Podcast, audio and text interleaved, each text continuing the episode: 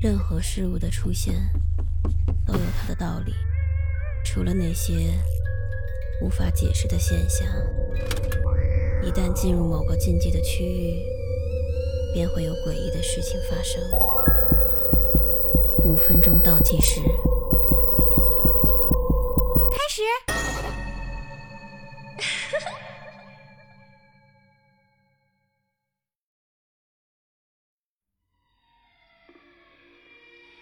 老李不是坏人，他只是感到寂寞。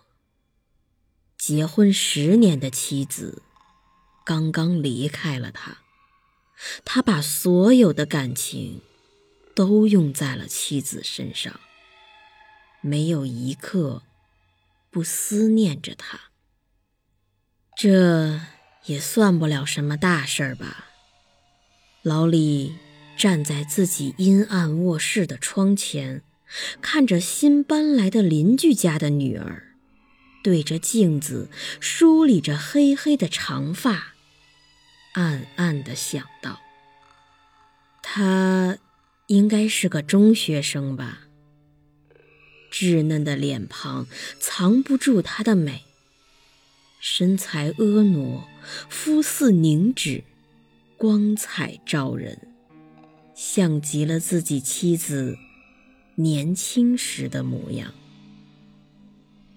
老李就这样默默地看着，看见他就能感觉自己也很幸福。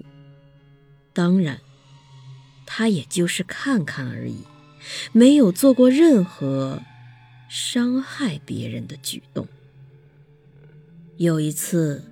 女孩的头发梳到一半，突然，她抬头望了望老李的方向，老李吓得赶紧往昏暗的房间深处后退了几步。他担心女孩会不会已经发现他了？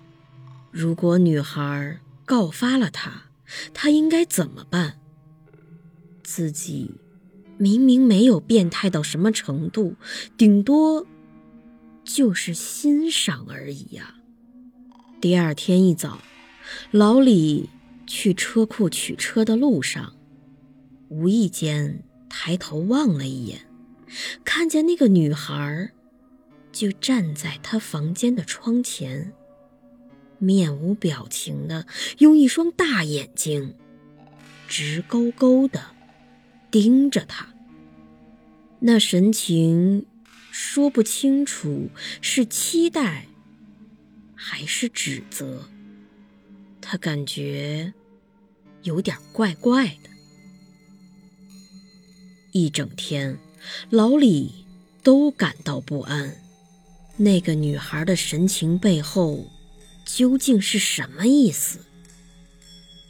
他思考到了半夜，正准备上床的时候。他突然感觉到有一股强大的力量呼唤着他去窗户边上。他蹑手蹑脚的关掉灯，尽量的不去在乎手心里的汗，慢慢的挪到了窗台前，向对面张望了过去，只一眼。就让他吓得双腿发软。在对面的窗户里，是女孩在半空中轻轻摇晃着的小腿和脚。老李没有迟疑，飞快地从自己屋里跑了出去，疯了似的冲到了邻居家，拼命地捶起了门。